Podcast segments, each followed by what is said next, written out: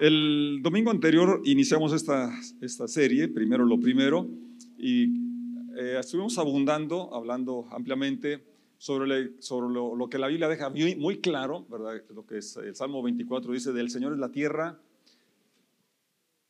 y su plenitud, el mundo y los que en él habitan. Entonces, tú y yo habitamos en este mundo y le pertenecemos. Y qué privilegio, qué, qué, gusto, ¿verdad? Que no estamos a la deriva, sino que tenemos a alguien que nos ama, alguien que creó eh, un lugar adecuado para que tú y yo viviéramos. También nos, nos miramos como Dios eh, da dones, cualidades, habilidades y que espera que los administremos sabiamente. Si Él es el dueño, tú y yo somos solamente administradores. Así, así que el que administra bien, se le confía bien. Entonces, si tú quieres, se le confía más, perdón. Entonces, si, tú quieres, como yo quiero, tener más, tenemos que administrar bien. Administrar bien lo, lo que tenemos. Desde la creación, Dios creó al hombre, al ser humano, al hombre y la mujer, con la capacidad de reproducirse. Por eso ese anhelo que tenemos de, alcanzar más, de lograr más, es algo que está en nuestra naturaleza, en nuestro ADN. Nos parecemos a Dios, es creativo, Él siempre trabaja, Él está, ¿verdad?, extendiendo. Eh, entonces tú y yo somos llamados a extender su reino, ¿verdad? Y también tener esa, esa capacidad, no solamente deseo, esa capacidad de extender nuestros límites, nuestras estacas, y con la premisa o con la intención, Dios siempre ha querido bendecirnos para que bendigamos bendecirnos para que bendigamos. Hoy vamos a ver eh, un tema muy importante que es sobre los diezmos de las primicias, ¿verdad? Y para algunos es muy conocido el tema, para muchos eh, también ha sido constantes, aún en medio de la pandemia han, perseverado en sus diezmos. Y la pandemia, entre los cambios que hizo, eh, no solamente aquí, sino es un, un sentir mundial, en personas de iglesia que ya estaban este, diezmando constantemente y después de la pandemia se les olvidó eh, ese principio. No sé si se decepcionaron de Dios o qué pasó, pero intento en este día eh, mostrar cómo es algo bíblico, algo que trae bendición y que a nuestra vida ha traído bendición. Hace ocho días yo te decía en mi introducción que me iba a costar exponer este tema por eh, ese, asunto de la prosperidad o de la bendición de Dios o de las finanzas, porque estoy en un año de, las, de los más críticos en cuanto a pérdidas económicas, pero precisamente eh, es cuando uno necesita sembrar, cuando no hay. ¿Es cierto? ¿Cuándo vas al médico? Cuando estás enfermo, ¿verdad? Aunque hay que ir antes para prevenir. Pero también, entonces, si, el asunto de las finanzas se está batallando con ellas, entonces es importante ver los principios de, que Dios tiene en su palabra en la Biblia, que funcionan, que han funcionado, ¿verdad? Y que en nuestra congregación hemos adoptado como una forma de, sostener esta congregación y de avanzar, de extender el reino, eh, es el principio de los diezmos. Entonces, es algo que creemos en casa de oración. Es algo que hemos practicado desde sus inicios, desde su fundamento. Eh, y basado en la generosidad, ¿verdad? Basado en la gracia que damos porque queremos, no porque tenemos que. No por miedo a la maldición, sino por que nos sentimos tan bendecidos y queremos bendecir. Los sobres ahí, usted puede, ahí está uno cerca de usted o en su silla estaba uno, y si no tiene, puede pedirlo. Ahí dice, somos generosos. Estamos en instalaciones propias. Eso muestra que somos generosos. Tenemos estacionamiento para 5 mil vehículos, no sé, casi una hectárea de terreno. Entonces, esa es una prueba tangible de que somos generosos. Así es, aquí hay personas, ¿verdad?, que trabajan en trabajos que ganan poco, pero son fieles, han sido fieles y han dado aún más allá de sus fuerzas. Y por eso, ¿verdad? Es que algunos piensan, no, es que ahí tienen algunos ricos. Sí tenemos algunos ricos, muchos ricos. Pero no es no es la provisión de los ricos, es la provisión de Dios a través de todos los presentes. Porque a Dios no le impresiona la cantidad, la calidad, el esfuerzo con lo que lo dan, el amor con lo que la gratitud con lo que lo dan. Eso. Y es lo que Dios busca cuando nos habla a principios de dinero.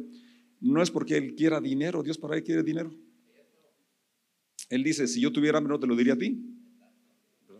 Pero las causas en la tierra sí requieren dinero. Y una forma de medir dónde está el corazón es el dinero, el manejo del dinero. El texto central es Lucas 14, 34, donde está tu tesoro, ahí estará también tu corazón. Entonces, donde invertimos, ¿verdad? Eh, eso refleja dónde está nuestra confianza, a qué le damos importancia. Y como Dios lo que pide es el corazón, ¿o no?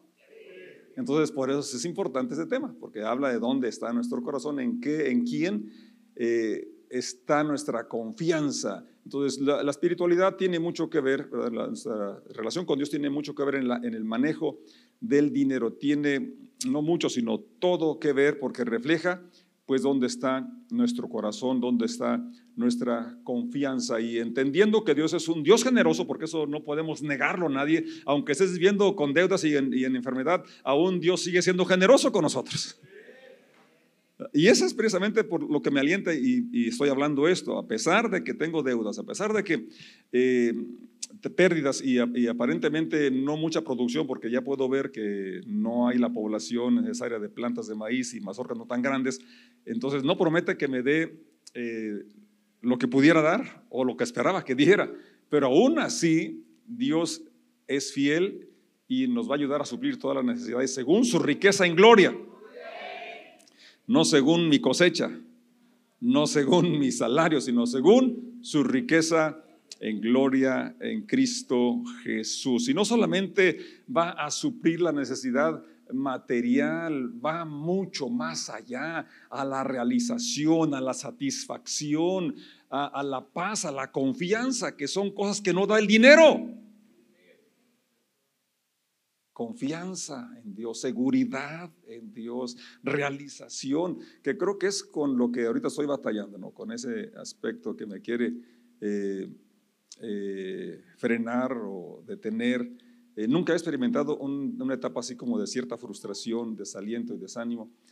Y digo, ¿dónde está mi púlpito? Porque cuando estoy aquí estoy bien inspirado, con ganas de... bueno, el púlpito no me lo puedo llevar a ningún lado. Bueno, sí podría, pero está pesado. Pero sí me puedo llevar mi Biblia. Y no la llevo porque está también grande. Pero ya me sé muchos versículos después de leerla tantas veces. Y luego cuando me falla, pues ahí traigo el celular y también ahí traigo descargada la Biblia. Entonces, el punto es, necesitamos aferrarnos a las promesas de Dios en momentos en que lo necesitamos. Así es. Y yo todos los días lo necesito.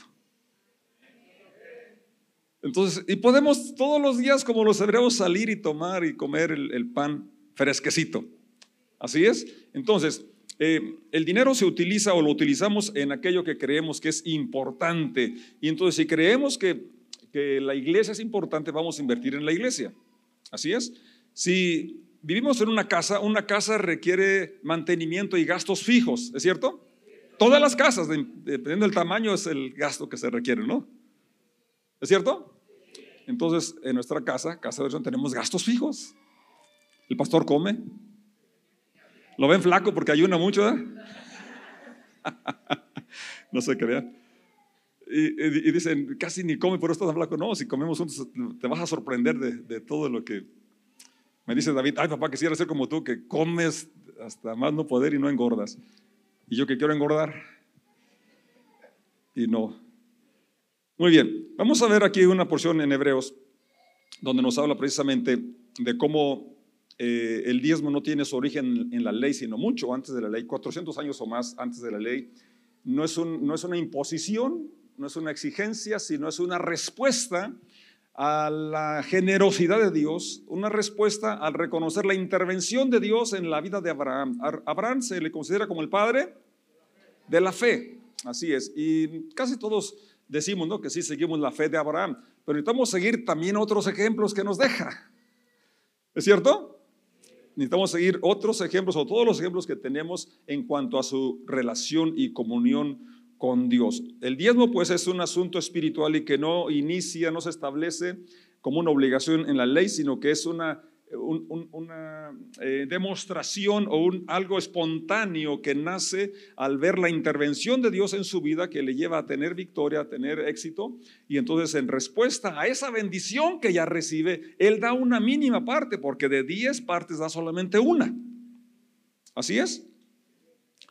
Antes de llegar a Hebreos, quisiera que leyéramos Corintios, 2 Corintios, eh, capítulo 9, verso 7, y dice, cada uno debe decidir en su corazón cuánto dar. Cada uno, o sea, decir, no, no, eh, hay una obligación, tú tienes que tener esa iniciativa, Dios te da libre albedrío para que tú decidas si cuánto vas a dar. No den de mala gana, porque ya van ahí los anfitriones y qué va a decir que no deposité nada, ¿verdad? van pasando por aquí, pues ni modo tengo que ponerle en que sea algo. No, no de mala gana ni tampoco por presión, híjole, nos están insistiendo tanto. No, Dios ama a la persona que da con alegría. Así es. Hemos contado esa historia de un papá que le dio a su hijo para que diera la ofrenda ahí en el salón, eh, el grupo de, kids, y entonces le dio para gastar un peso y le dio 10 pesos para que los diera de ofrenda.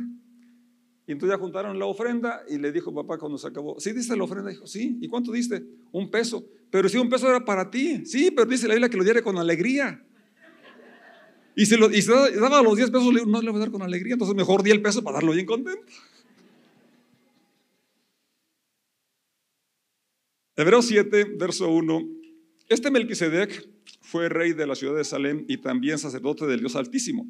Cuando Abraham regresaba triunfante de una gran batalla contra los reyes, Melquisedec salió a su encuentro y lo bendijo.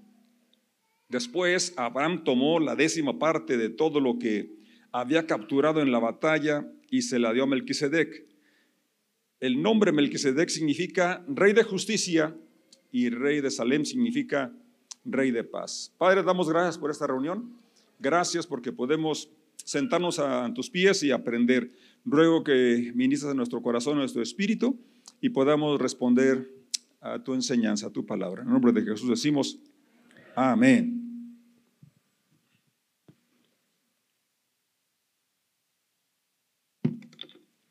Hebreo está citando una historia de, relatada en el libro del Génesis y es importante que ahí en el capítulo donde se relata la historia que aquí nos, concierne Melquisedec, habla de, esa situación compleja que vivió Abraham. Eh, habían robado, habían despojado, y él, va con, pocas personas y tiene una victoria ante un ejército numeroso. Entonces, él se da cuenta de que no es en su fuerza, no es en su habilidad, sino que es en la intervención de Dios que había tenido esa victoria. Por eso, fíjense, regresando a la lectura, dice el versículo 1, eh, en la parte final, Melquisedec salió a su encuentro y lo bendijo. Bueno, el verso más atrás dice, cuando Abraham regresaba triunfante. Si pueden proyectar de nuevo esa porción, Hebreos 7, verso 1 y 2, porque quiero señalar, en ser mucho hincapié en este, en este punto. Fíjate, vamos a leerlo de nuevo. El, este Melquisedec fue rey de la ciudad de Salem y también sacerdote del Dios Altísimo. Cuando Abraham regresaba triunfante, diga conmigo, regresaba triunfante. Es decir, después de que el sábado usted llega triunfante con su sobre o, no sé, tarjeta, porque ahora los mandan al banco a, que saquen su dinero, ¿verdad? O no, no sé, cuando ya recibí las boletas de las pesadas de los, del maíz, cuando ya regresó triunfante, una vez que ya obtuvo el éxito, que ya tiene dinero, de, un, de, una gran batalla contra los reyes. Melquisedec salió a su encuentro. Melquisedec sale al encuentro. Melquisedec, como aquí lo vamos a ver enseguida, representa a Jesucristo, a Dios, tiene un encuentro con Dios. Y dice, eh, la palabra que quiero subrayar es que ya había Abraham regresado de una batalla y venía triunfante. Y Melquisedec que representa a Dios o a Jesús, sale a su encuentro y lo bendice. Fíjate, ahí quiero señalar tres cosas. Ya había tenido una victoria. Ya tenía un encuentro que Dios sale a bendecirlo. ¿Así es? No a pedirle. Me dijeron otro día que hay un pastor que va, cuando un miembro no va a la iglesia, va a su casa a pedirle los diezmos a cobrarle. No puede ser, sí, así es. Dios no salió a cobrarle nada, ni a reclamarle nada, salió a bendecirlo. Verso 2, después, después de tener la victoria, después de darse cuenta que esa victoria era imposible en sus fuerzas, y después de que tiene ese encuentro y que es bendecido, Abraham toma la décima parte de todo lo que había capturado en la batalla y se lo dio a Melquisedec. Con eso sería suficiente para mí, para ver cómo, ¿verdad? Es bíblico dar y que vamos a dar de lo que ya Dios nos bendijo primero. Y que lo damos porque tenemos ese encuentro con Él y que su presencia nos da la paz, la, la tranquilidad, la seguridad de que si tuve esa victoria, voy a tener las victorias siguientes en las batallas que vengan. Que lo que hoy obtuve no fue solo porque fui buen administrador, porque trabajé duro, que se requiere eso. ¿O no? Pero ¿quién me da la salud? ¿Quién me da la fuerza? ¿Quién me da la inteligencia? ¿Quién me da la habilidad para administrar? Abraham reconoció que todo eso venía de Dios. Y por eso él no le pudo, lo dio con alegría, como dice Pablo, ya propuso en su corazón, él, propuso el 10%, tú puedes proponer el 5, el 15, el 20, el 50, no hay límite, porque es una expresión de amor, de gratitud, de reconocimiento. Y Abraham tuvo ese reconocimiento y así lo quiso hacer. Verso 18 de Génesis, vamos a leer la historia ya en el libro del Génesis. 14, capítulo 14 del Génesis, dice el verso 18, y Melquisedec, rey de Salem, sacerdote del Dios Altísimo, le llevó pan y vino a Abraham, fíjate. Ya tuvo una victoria, ya había peleado, había conquistado. Hoy tenemos la comunión, la Santa Cena, y vamos a comer pan y vino. ¿Sí? Fíjate, el sacerdote, Melquisedec, que es el sacerdote, le ofrece Abraham, Dios nos ofrece a ti y a mí alimento. La comunión con Dios, la comunión con Jesús es lo que nos da el alimento espiritual, la vida eterna, lo invaluable, lo que no podemos, podemos comprar con dinero. Es tan caro que no se puede comprar con dinero, porque Jesucristo ya lo pagó. Es tuyo y mío solamente por la fe. 19. Melquisedec bendijo a Abraham con la siguiente bendición. Bendito sea Abraham por Dios altísimo, creador de los cielos y la tierra. Bendito sea Dios altísimo que derrotó a tus enemigos por ti. Luego Abraham dio a Melquisedec una décima parte de todos los bienes que había recuperado. Aquí estamos mirando en el escrito original, o sea, en el primer escrito, lo que en hebreo se cita. Así es, pero aquí quise leerlo porque dice el verso 18, llevó pan y vino. Así es, Jesús habla de cómo le entregó su cuero para que tú y yo tengamos vida, cómo derramó su sangre para que tú y yo tengamos también, seamos redimidos. Y en, esa redención no solamente trae perdón, sino también trae vida abundante, trae sanidad, trae un sentido de, identidad, le pertenecemos a Él. En capítulos eh, siguientes, o sea, estamos leyendo aquí el, el 14 del Génesis, el capítulo 15 de Génesis también, verso 6, habla de, que Abraham creyó a Dios, le creyó al Señor. Es un versículo muy, muy breve que es citado después en el Nuevo Testamento. Y creyó, Abraham le creyó al Señor y el Señor lo reconoció como justo, fue justificado, fíjate. Ese es un tema muy amplio en la Biblia y también es primera vez. Ese pasaje que estoy leyendo en Génesis 14 es la primera vez que se habla del diezmo. Y este versículo también habla de la justificación. Génesis 15, 16. Por fe. Ofrendar y diezmar es un asunto de fe.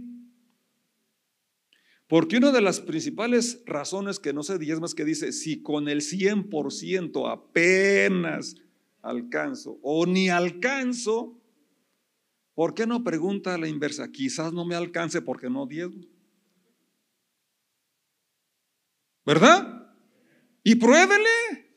Es más, Malaquías así cierra, casi cierra su libro de Malaquías, que dice Dios, pruébenme, sean fieles en su diezmo y vean si no abro las ventanas. Si no las abre, deje de diezmar. Así de sencillo. ¿Verdad? Si usted le cree a Dios, lo primero que va a pasar es que es justificado. Porque la justificación es por gracia, por fe. Aquí dice claramente, Abraham fue llamado justo, justificado porque le creyó a Dios. Si tú y yo lo creemos a Dios, somos justificados. Amén. Ahora, si probamos lo siguiente, que él dice, pruébenme, traigan los, los, diezmos y, si, y verán si no abro las ventanas. Ahora, si usted prueba y, no, y Dios no las abre, pues ya deje de diezmar. Así de sencillo, ¿no? Pero lo malo es que no damos el paso de fe. Nos, o sea, nos falta fe. Y faltarle fe es no creerle a Dios, sencillo, ¿no? No se requiere mucha eh, conocimiento del español para saber que si no haces una cosa o dice otra cosa. Bien, entonces, ¿qué, ahora, ¿qué es fe? Fe es confianza, es seguridad en, fe también es fidelidad a.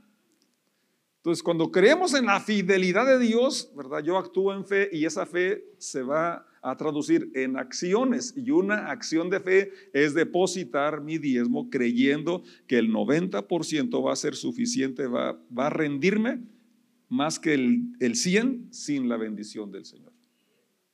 Hay una satisfacción cuando uno colabora, contribuye, cuando uno sabe que es parte de. Y la, una forma tangible de, ser parte de es con una contribución monetaria que habla de dónde está tu corazón y que es una expresión de tu gratitud y de tu fe en Dios también. Entonces, creer es perseverar en la confianza y en la fe manifestada en la fidelidad obediente. Lo repito, creer es perseverar en la confianza y en la fe manifestada en una fidelidad obediente. Abraham encuentra, se encuentra con Melquisedec. Entonces, recuerden, Melquisedec, como Hebreos lo, habla claramente, es una representación de, Jesucristo, porque el, nuestro sumo sacerdote es Jesucristo. Melquisedec, ¿verdad? Sin padres, sin madres, sin genealogía, representa a Jesucristo. Abraham tiene ese encuentro con Jesucristo y tú y yo hemos tenido un encuentro con Jesucristo. Amén. Y si no, hoy es tu día. Esta es tu oportunidad. Así es que puedas ver cuánto Dios te ama, cuánto te ha prosperado, cuánto te ha bendecido y cuántas bendiciones te promete para el futuro. Ya había obtenido Abraham provisión, o sea, victoria. Ya había disfrutado del pan y del vino, el sustento, el alimento, bebida, alegría. Y luego venía o viene la bendición creo más grande, la comunión, o sea, esa relación que existe entre Abraham y Melquisedec. Esa relación tan estrecha que tenemos con Jesús, con el Señor. Eso, hermanos, no puede quedarse ahí oculto. Hay algo, hay una gratitud, algo que quiere salir y se va a expresar siempre en obediencia. Dios quiere que tú y yo tengamos vida abundante. Jesús vino para que tengamos vida y vida en abundancia. Necesitamos el, el, pan, el vino, que son los símbolos, ¿verdad?, de, esa vida abundante que Él ofrece a cada uno de nosotros. Yo te invito a que hoy, al celebrar hoy la comunión, la Santa Cena, lo hagas con esa dimensión, sabiendo las promesas que Jesús hace que Él tiene vida abundante para nosotros. Que Él ya nos ha dado victoria. Que Él va a estar con nosotros en las siguientes confrontaciones, luchas, situaciones complejas que vayamos a enfrentar. Fíjate, es en el desierto donde tiene Abraham este encuentro con Melquisedec. Es decir, todos pasamos por momentos complicados, desérticos, así es, pero el Señor se especializa que del desierto a hacer huertos, a hacer eh, preservar la vida, como lo hizo con Israel durante 40 años, que el día a día les proveyó pan y agua fresca. No tenían que hacer más de que levantarse y, y recogerla. Regresando a Hebreos 7, dice el verso 4, capítulo 7 de Hebreos. Consideren entonces la grandeza de este Melquisedec. Ahí es lo que nos llama la escritura hoy a considerar la grandeza de Dios, la grandeza de la provisión de Dios. Incluso Abraham, el gran patriarca de Israel, reconoció esto al entregarle la décima parte. ¿Está ahí en la pantalla?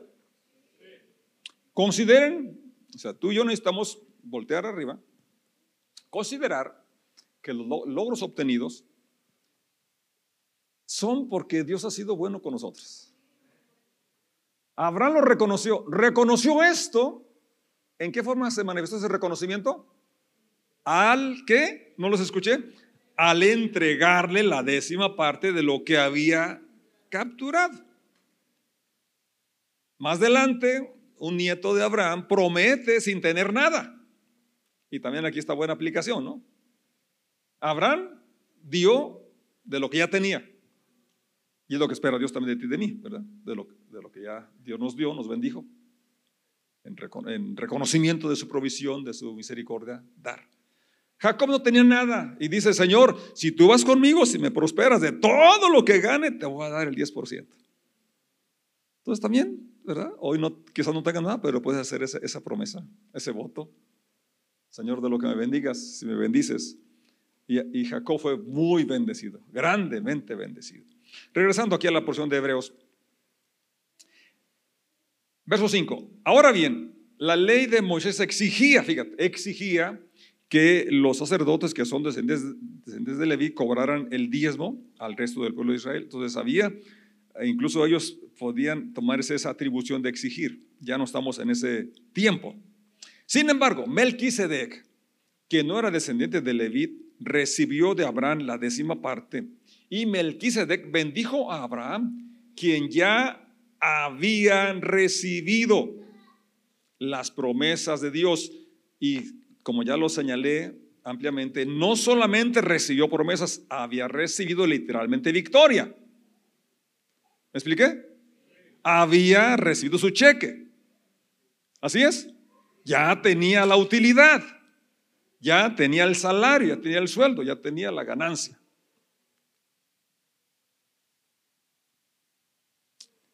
Verso 6. Sin embargo, Melquisedec, que no era descendiente de Leví, recibió de Abraham la décima parte y Melquisedec bendijo a Abraham, quien ya había recibido la promesa de Dios. 7. Sin lugar a dudas, el que tiene el poder para bendecir es superior a quien recibe la bendición. Entonces, Abraham tuvo esa revelación de la grandeza de Dios, de que Dios podía bendecirlo y por eso había esa, respuesta de que el dar de una forma generosa el 10% iba a generar una relación de más confianza y una dependencia de Dios. Por eso, ¿verdad? Es tan importante el manejo del dinero y el 10% que destinamos para nuestra iglesia local, porque estamos hablando de esa confianza que tenemos en la provisión de Dios y que amamos lo que Dios ama. Dios ama a su iglesia. Dios quiere que en su iglesia, ¿verdad? No esté con las limitaciones. Eh, la verdad que, como dije al inicio, sí somos una iglesia generosa, porque eh, ¿quién lo va a negar si no fuera por eso, no tuviéramos lo que tenemos? Y no solamente materialmente, también hay aquí en San Pancho muchas iglesias que salieron de aquí. De la forma que haya sido, pero salieron de aquí. Habla de prosperidad, ¿no? Habla de bendición, ¿no? Así es. Entonces, hoy vamos a prepararnos para algo bien importante. Todavía tenemos ahí dos minutos, no se me muevan, porque vamos a hacerlo un poco distinto hoy. Le pedí a Miriam que no pidiera las ofrendas porque vamos a, celebrar la comunión o comer el pan y el vino, así como lo comió Abraham antes de diezmar. Para que te recuerdes tú que las victorias que hasta que has tenido las bendiciones que hasta aquí has tenido es por la intervención de Dios. Y que eso habla de, que Dios salió al encuentro de Abraham. Dios sale a tu encuentro para bendecirte, no para quitarte. Cuando hablo de este principio no es porque quiera yo más dinero. Quiero que tú tengas más dinero.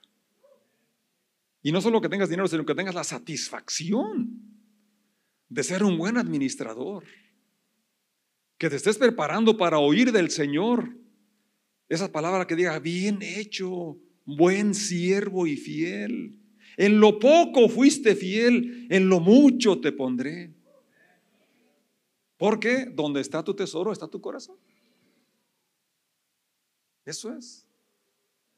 Obviamente, si tú eres bendecido, yo soy bendecido. Así es, nos bendecimos. Y cuando no soy bendecido, pues también ustedes no son bendecidos. O sea que sí, como somos un cuerpo, obviamente, nos afecta, negativo o positivamente. Y Dios quiere nuestro bienestar. Usted va a encontrar siempre en el corazón de Dios y realmente el ejemplo de Jesús, Él quiere bendecirnos. Si usted entiende ese principio, Dios quiere bendecirte. Si usted viene con ese corazón y, ese corazón lo mueve a dar, hermano, Dios no va a defraudar, Dios no va a fallarte. No nos va a fallar. Podrán venir mil argumentos y mil cosas, pero hay, hay leyes, principios establecidos, ¿verdad? Y que a lo largo de la historia han sido probados por miles y millones de personas que han visto la fidelidad de Dios. Y aquí hay muchos testigos que hemos experimentado la fidelidad de Dios. Y les animamos, créanle a Dios. Abraham creyó y le fue tomado por justicia. Ese es el tesoro, la bendición más grande que es. Abraham reconoció que lo que era, lo que tenía, era porque Dios lo ayudó y pudo tener esa gran victoria.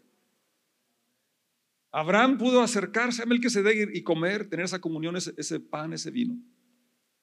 Y era tanta su gratitud que dijo, bueno, pues aquí tengo un montón de lo que recogí, la décima parte está en ofrenda. Y Melquisedec lo recogió de una manera tangible. 7 de Hebreos, verso 15. Este cambio resulta más evidente ya que, o sea, el cambio de sacerdocio, ha surgido un sacerdote diferente, quien es como Melquisedec. Jesús llegó a ser sacerdote no por cumplir la ley del requisito físico de pertenecer a la tribu de Leví, sino por el poder de una vida que no puede ser destruida. Verso 17. Y el salmista lo señaló cuando profetizó, tú eres sacerdote para siempre según el orden de Melquisedec. Vamos a estar de pie y darle gracias a Jesús. Porque Él fue el sacerdote y fue la ofrenda. Fíjate qué cosa tan importante. Él fue quien ofreció y fue a la vez la víctima o el cordero, como Juan así lo presentó. Juan Bautista dijo, he aquí el Cordero de Dios que quita el pecado del mundo. Y aquí en Hebreos está presentando precisamente a Jesús como el sumo sacerdote que abrió el camino.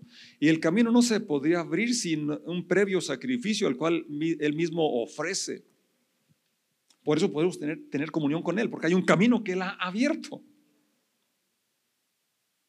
Y derramó su sangre para lavar nuestros pecados. Y Él provee pan y vino, sustento, lo básico, lo indispensable para que tú tengas vida, tengas salud y tengas gozo. Te vamos a dar porque Él nos ha bendecido primero. Vamos a, a diezmar porque ya reconocemos que Él es nuestro proveedor. Ya nos ha dado. Y no puedo exagerar, nos ha dado lo más glorioso, ser justificado, tener comunión con Él. Y de ahí se deriva todas las demás bendiciones.